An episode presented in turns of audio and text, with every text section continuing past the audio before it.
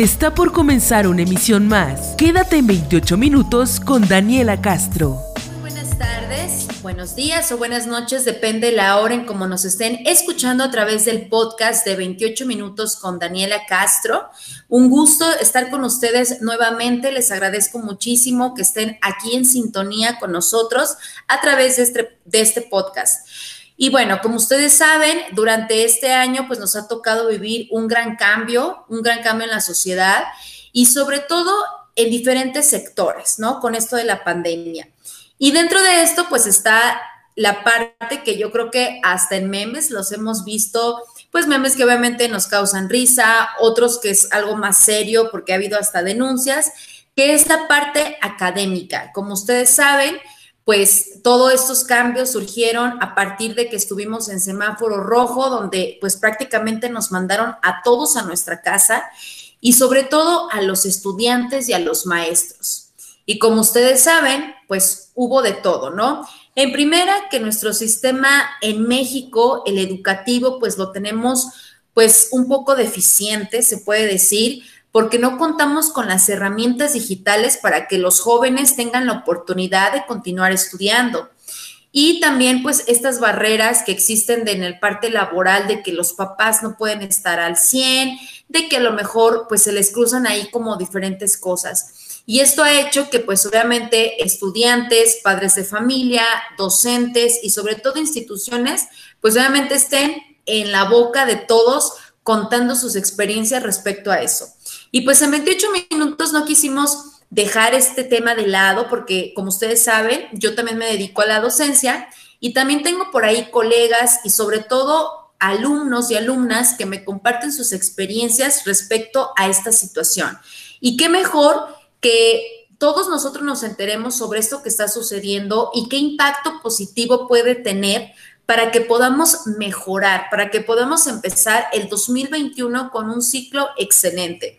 Y fíjense que el día de hoy me atreví a invitar a tres alumnos, eh, de mis tantos alumnos que tengo, y pues ellos, me gusta muchísimo platicar con ellos porque precisamente tienen, son de esos alumnos que saben que su voz tiene poder y que lo que dicen y lo que hacen representa lo que son.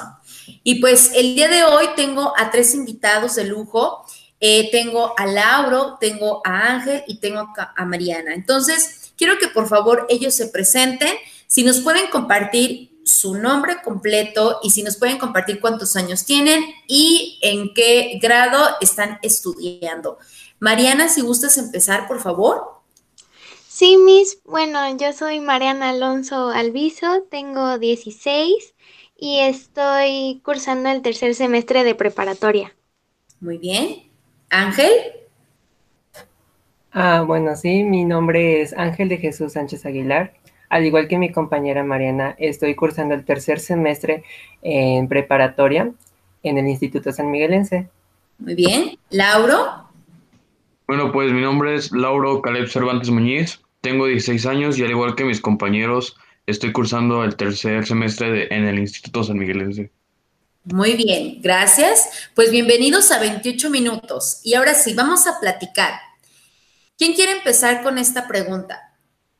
¿Cómo les tomó esta sorpresa? Este puentecito, porque fue un puente que estaban en su casa tomando del viernes, sábado, domingo y hasta lunes. Y por ahí, el domingo empezaron a circular las noticias de que la Semana Santa se iba a adelantar, porque como que todavía no sabían cómo manejarlo y que esto iba a hacer que los estudiantes estuvieran en su casa. ¿Qué pensaron en ese momento? Lauro. Bueno, pues para mí la verdad es que me tomó muy, muy este, mal parado porque en cuanto a deportivo, venía de jugar un torneo ahí en la institución y ya teníamos ansias de que la próxima semana jugáramos, entrenábamos y justo fue cuando nos cayó la noticia de que iba a haber pues la suspensión de clases y también pensábamos que nada más iba a ser como un mes hasta que empezaron a recorrerlo, a recorrerlo y sí no fue digamos una buena noticia porque pues ya no podemos hacer lo mismo que hacíamos antes. Exacto. Mariana, ¿cómo te tomó a ti esta noticia? Pues sí me tomó igual de sorpresa, bueno, como a todos. Sí, como dice Lauro, veníamos de una competencia eh, escolar. Eh, mi equipo de natación ganó la competencia y nos ganamos un concurso, bueno, nos ganamos como de premio un, un como pase gratis a un parque aventura, creo que se llama. Y, y la verdad estábamos muy emocionados por ir y así, pero el lunes que, y el domingo que empezaron a surgir todas las cosas de no, ya no van a regresar a clases hasta en dos semanas o un mes, sí me causó un gran impacto porque desde los 12 años más o menos me han dado mucho miedo las pandemias y las epidemias. Siento que es ah, algo muy fuerte que no, no sabía manejar hasta ese entonces, pero creo que cada vez aprendemos un poco más de ello. Así es. Ángel, ¿cómo te fue a ti con la noticia? Ah, sin duda alguna, al igual que mis compañeros, pues a todos nos cayó de sorpresa, ¿no? Porque, bueno, en mi experiencia fue tanto buena como mala. Buena, ¿por qué? Porque eh, en la escuela nos estaban dejando mucho trabajo. Eh, a mí se me hacía un poco pesado. Entonces yo sí dije, ay, pues como todos, ¿no? A lo mejor eh, qué padre, vacaciones, vacaciones largas y vamos a tener descanso, eh, tiempo con la familia, entre otras cosas. Sin embargo, pues eh, a lo largo que esta pandemia y este confinamiento fue pasando y que fue alargándose a lo largo de los meses, pues sí fue, se empezó a hacer un poco tedioso. ¿Por qué? Porque pues estar encerrado en tu casa, yo que en lo personal a mí Mm, disfruto mucho pasear con mis amigos, salir con ellos, eh, ir al cine, ir a la plaza, eh, o incluso con mi familia, ¿no? Ir a comer a algún lado, ir a comprar ropa, entre esos tipos de cosas. Entonces, pues, por ese lado se empezó a ser tedioso. Después la escuela, la escuela porque como yo estaba muy acostumbrado a estar con mis amigos, a bromear en clases y todo eso, eh, pues también resultó, ah, me afectó en, ese ámbito, ¿no? Porque igual eh, las clases en línea, pues no han sido de mi mejor entendimiento. Aunque le he hecho las ganas, o sea, todas las ganas que puedo, sí se me ha dificultado un poco porque claro, tal vez todos estén de acuerdo conmigo en que no es lo mismo tener a un profe presencialmente, levantar tu mano y preguntarle tu duda en el momento, a que estarle escribiendo, tal vez molestándolo eh, en su hora de comida, en su hora de descanso, para explicarte la duda de tu tarea o de tu trabajo. Totalmente. Y por ejemplo, a ver, sean sinceros. Por lo regular, cuando estamos en clases, cuando están en clases, pues es como tedioso a veces cuando, y ahí viene otra vez esta maestra, ahí viene otra vez este profe, qué flojera, no quiero entrar a... Bueno, que yo sé que ustedes son alumnos muy responsables, ¿no? Pero algunas veces, pues de repente, ¿no? Y que haya llegado como esta noticia de que íbamos a estar, digamos, ya pasaron las dos semanas, el primer mes, resultó que no, que van a ser más de 40 días, ya fue cuando sospechamos que nos íbamos a aventar el cierre del ciclo entonces, ¿qué dijeron? O sea, ¿realmente sí se emocionaron? O por ejemplo, como Ángel que dice, no, yo sí me sentí como que incómodo.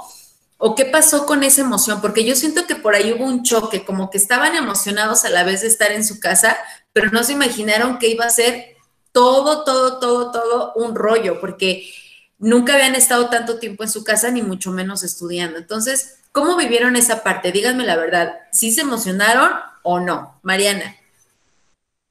Pues sí fue como una explosión de emociones porque la verdad a mí me gusta mucho estar en mi casa. Yo disfruto mucho estar, no salir, pero pues sí, al cabo de los días uno se cansa de ver las mismas cuatro paredes, pero Sí fue como un shock porque creo que justo cuando anunciaron que iban a ser más de 40 días fue que estábamos en los exámenes del segundo parcial. Entonces era todavía sumarle los exámenes, el estudiar y hacerlo en línea cuando no habíamos hecho exámenes en línea. Fue muy difícil, pero pues se logró a final de cuentas. Así es. Lauro, ¿cómo lo viviste tú? Di la verdad. Pues para mí en primera instancia sí fue como una cierta emoción porque decías, ah, no vamos a tener que ir a la escuela y así, hasta que nos cargaron el, el, el correo de que sí iba a haber clases, ahí sí fue como de que así como de rayos íbamos a tener.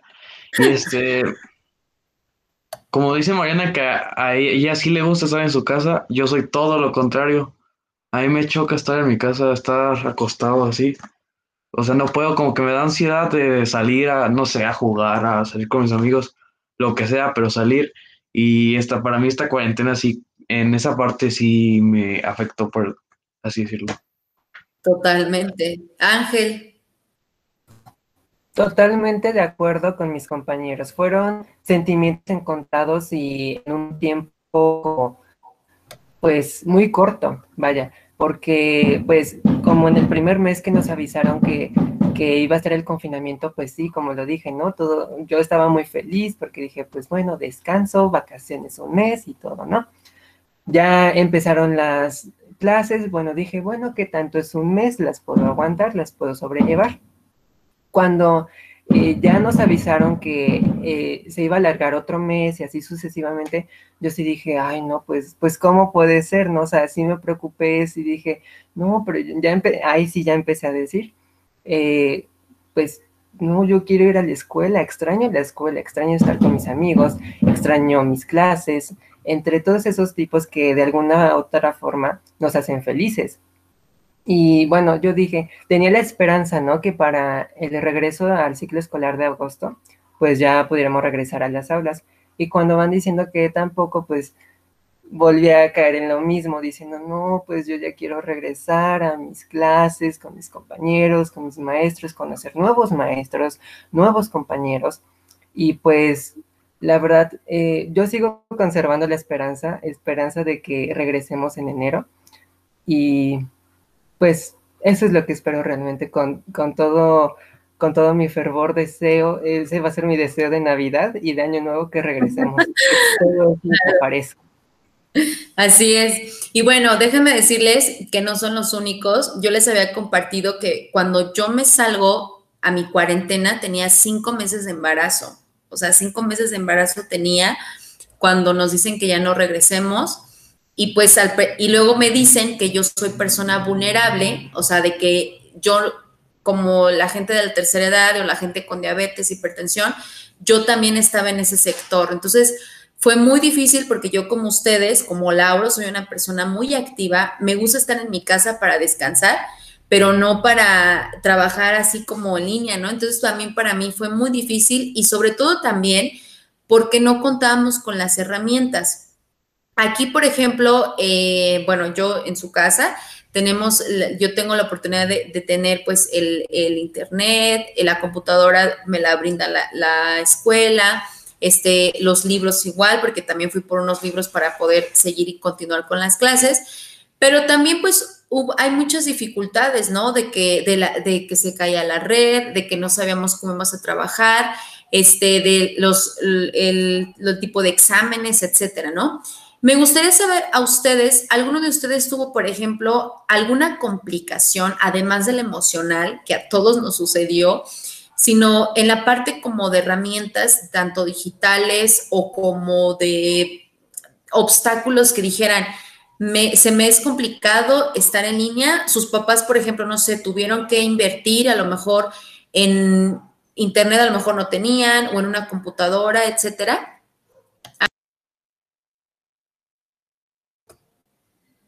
Ángel, ¿nos puedes compartir?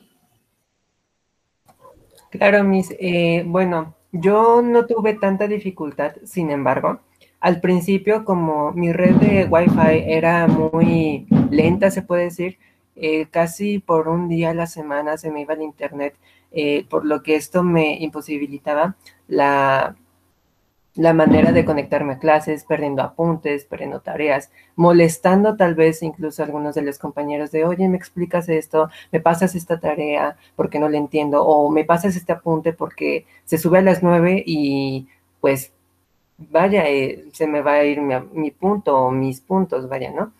Eh, otra cosa que pues sí se me dificultó en ese, en ese ámbito, sí, fue estar, bueno, las primeras semanas claro que no, ¿verdad? Porque era nuevo para uno eh, el irse a sentar a una, enfrente de, una computadora a las 7 de la mañana todos los días, eh, se empezó a ser tedioso, porque cansado, eh, porque aparte de que uno termina sus clases, su horario normal de escuela, te piden trabajos, proyectos, entre otras cosas. Entonces pasas casi todo un día sentado enfrente a una computadora y en lo personal eso me afectó mucho en mi vista porque, bueno, ya tenía problemas visuales, pero pues esto me vino a afectar más.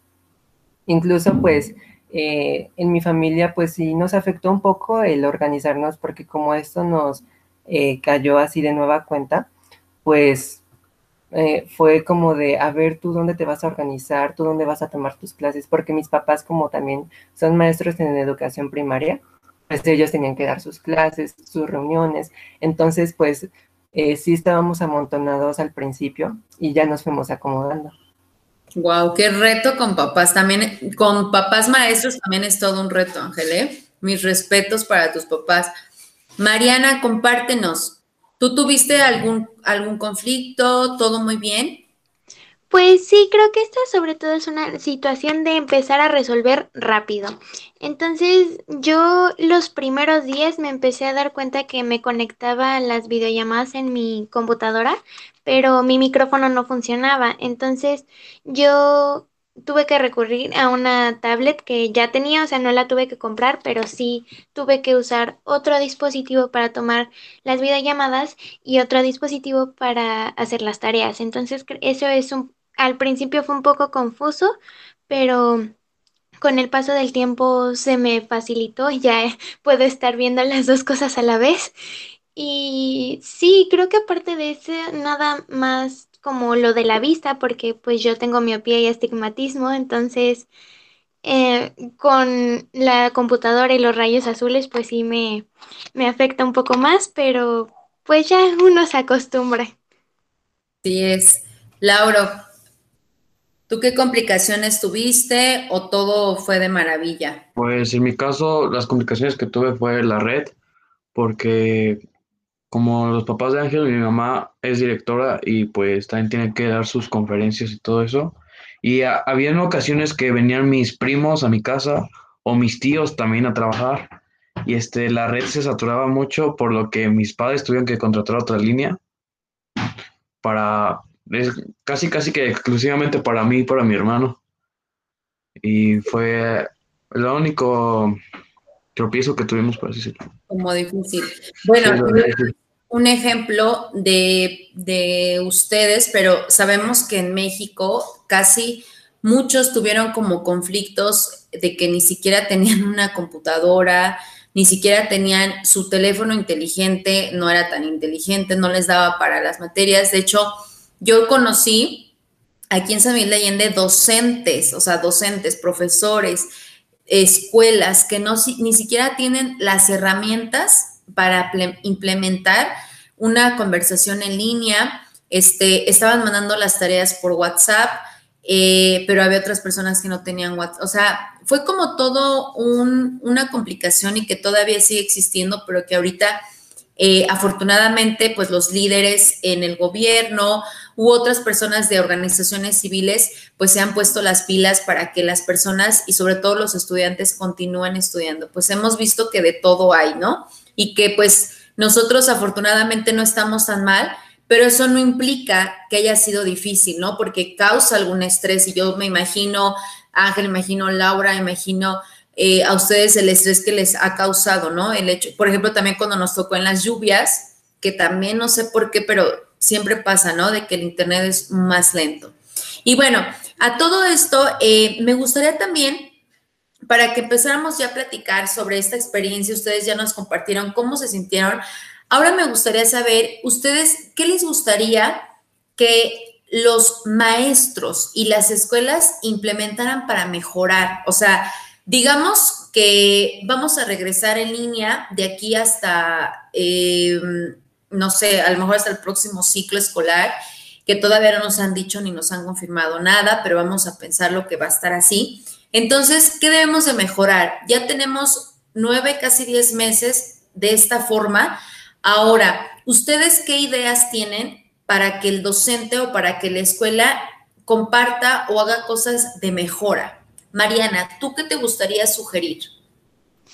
Pues en el caso de la escuela que nosotros asistimos, creo que la tecnología o los materiales que utilizan están bastante bien, aparte de que los maestros y nosotros nos acoplamos bien, creo. o sea, sí, ha tenido dificultades y todo, pero creo que todo bastante bien.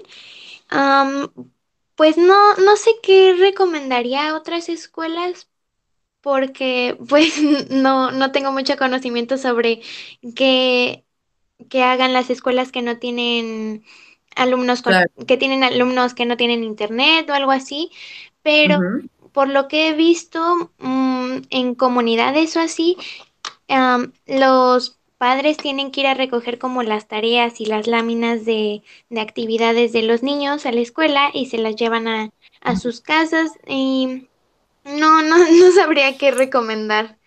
Okay. Es que has tenido buena experiencia, qué bueno. Bueno, se lo digo porque fíjense que precisamente algunos jóvenes a mí me comentaron y lo hicieron en general, no lo hicieron como en específico de algún profesor o de mi materia o de una escuela. Simplemente por ahí comentaban que les gustaría también que fuera algo más dinámico porque resulta que algunos profesores por la información y por el programa que se tiene que complementar y no saben cómo distribuirlo, empezaron a enviar muchísimos PDFs. Decían, es que nos envían, nos saturan de lecturas que no comprendemos porque ellos quieren que lo leamos y que después este, ya lo entendamos. Entonces, se complicaba un poquito sobre ese tema y pues ellos decían que esas recomendaciones estaría bien que no saturaran de, de trabajo, porque fíjense, que precisamente un compañero de ustedes me hizo a mí ver algo que yo no había entendido hasta que él me lo dijo, ¿no?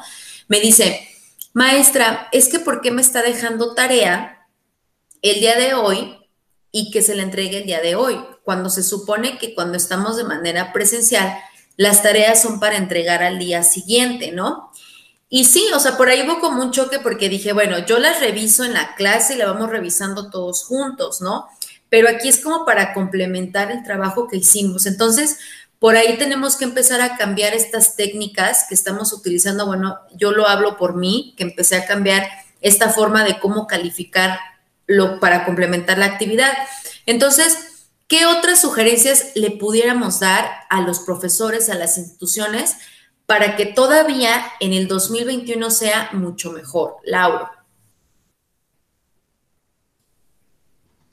Pues en cuanto a mejoras y así, este, en nuestro caso yo siento que estuvo bien este semestre. Se organizó bien la escuela, bueno, tanto la escuela como nosotros, hubo una buena organización, a diferencia del semestre pasado, que solo nos mandaban los trabajos y los teníamos que subir. Y un consejo, bueno, es que yo sé de unas escuelas, pero no es a nivel preparatoria, sino a nivel secundaria, que prefiero no decir el nombre, este, que solo les mandan la tarea, les mandan todas las tareas el lunes y las tienen que entregar el viernes, pero los profesores ni les explican nada, ellos solo los tienen que entregar y cumplir, y si no lo reprueban. Así, literal. Sí, sí se está pasando, ¿no? Es real. Ángel, ¿tú qué sugieres?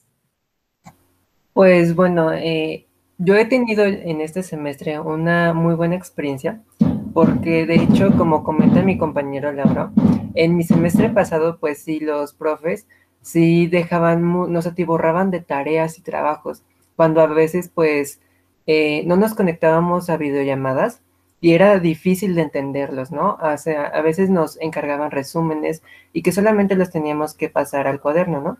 Y pues uno no le entendía, y como dice también mi, mi compañero, trabajos y tareas cuando uno no le entendía.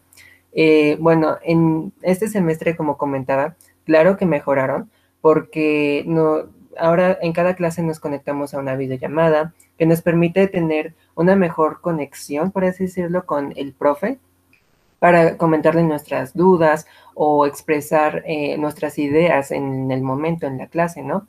Eh, igual como usted dice, al día siguiente, comentar la tarea, ver qué errores o qué más le podemos agregar eso en esa parte está bien, pero a mí me hubiera gustado, incluso recomendaría a las escuelas también que al igual no los atiborren tanto de trabajo eh, y que el horario sea eh, más corto de lo que podría ser en, en presencial, porque tal y como eh, algunos profesores o algunas instituciones lo han dicho, no estamos en presencial, no debería de ser lo mismo.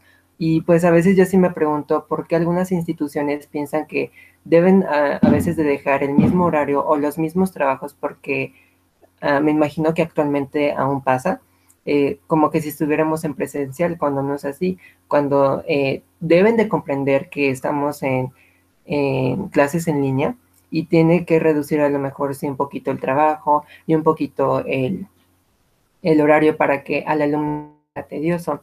¿Por qué? Porque en mi experiencia, eh, aunque sí se ha cortado el horario y nos mandan como trabajos y tareas más cortas, por así decirlo, eh, son muy cortas, pero digamos que son varias. Entonces eso me consume todo eh, mi día e incluso cuando tengo parciales, pues para estudiar, para hacer mis, mis actividades personales. Entonces eso sí se complica aún un poco más.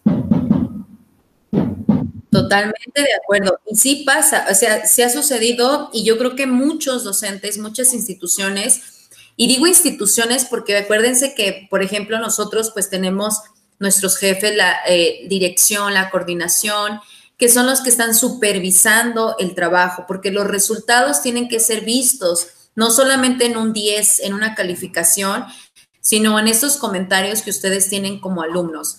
Y yo creo que es importante que todos sepamos y que tenemos que actualizarnos y que tenemos que adaptarnos sobre todo a su modo de trabajar de ustedes. Imagínense, por ejemplo, los profesores que ya tienen 20 años, 30 años dando clases y que continúan clases, que obviamente tienen que actualizarse para que no se queden atrás, porque si no, sus clases van a ser pésimas o profesores que a lo mejor no le echaban ganas y ahora imagínense en línea, porque créanme que el trabajo en línea también es el doble de trabajo, porque, bueno, para los que realmente entregamos planeaciones, para los que tenemos un calendario y nos basamos en eso, pues todavía es un poco complicado, ¿no? Pero bueno, ya para cerrar, chicos, porque yo sé que ya es viernes, ya tienen que hacer algunas otras actividades. Me gustaría que también compartieran y qué mensaje tienen, porque fíjense que desafortunadamente ante todo esto, muchos jóvenes han dejado la escuela. Muchos factores atribuyen a esto. Uno de ellos es el lado económico. Como ustedes saben, muchos papás, muchas mamás, pues perdieron su trabajo y desafortunadamente no continuaron, no pudieron continuar pagando una colegiatura y luego está lo contrario, ¿no? Que a lo mejor unos que sí tenían dinero prefirieron como, vamos a dejar que pase este año porque no nos conviene, ¿no? Que obviamente eso afecta bastante tanto al alumno como la economía de una ciudad y sobre todo pues a, que continúen los maestros trabajando, ¿no? Porque las instituciones también empezaron a tener pues pocos pagos de las, de, por parte de los padres de familia y eso hizo obviamente que existiera esta problemática de que los jóvenes se desanimaran y ya no continuaran estudiando, porque han preferido esperarse a que pase todo esto, pero realmente es mucho tiempo lo que están dejando pasar en lugar de ir a platicar, de hacer un convenio, de ver la posibilidad para que su hijo no deje de estudiar o hija. Entonces, ¿ustedes qué mensaje le pueden dar de ánimo a estos jóvenes que ahorita que cerramos ciclo en este diciembre, que sigan y que continúen el próximo enero y que tengan la mejor actitud y de que esto es temporal, que a lo mejor parece que no acaba, pero créanme que es algo temporal. ¿Qué mensaje tienes para ellos, Mariana? Pues creo que estas situaciones suelen ser muy difíciles porque nunca es fácil tomar la decisión de dejar de ir a la escuela, ya sea por dinero o por la razón que sea. Y yo creo que debería, no debería de ser una consecuencia de todo esto, porque al final el dejar de estudiar, sean seis meses, sea un año, te va a retrasar en, el, en tu conocimiento y en lo que quieras lograr, sea estudiar alguna carrera, poner algún negocio, lo que sea, de alguna manera te va a retrasar.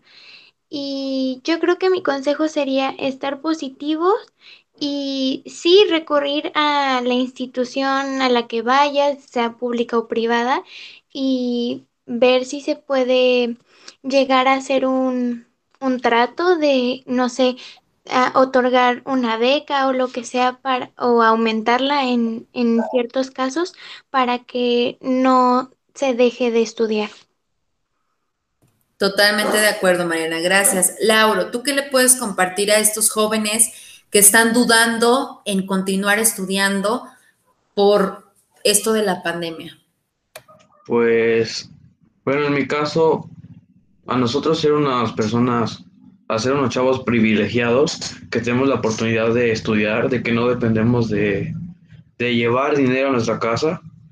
Este, pues en esta parte de los que estamos privilegiados, yo digo que sí estudien, que no, que no les gane, pues suena feo, pero que no les gane la flojera de, no querer este, conectarse. Y para los chavos que no tienen, pues, ¿cómo se dice? Este, no tienen el privilegio de poder estudiar, que pues no se desanimen porque nunca es tarde para estudiar. Este que no pasa nada si toman este año, se pueden recuperar el próximo. Eso es lo que diría. Gracias, Lauro. Ángel, ¿qué le puedes compartir a esos jóvenes que nos están escuchando y que se les está cerrando el mundo porque a lo mejor no hay dinero, porque a lo mejor lo de la pandemia no quieren, o porque los papás los se desaniman, o porque los amigos, ¿qué les puedes tú compartir? Eh, al igual que mis compañeros, que no se desanimen, que sigan adelante.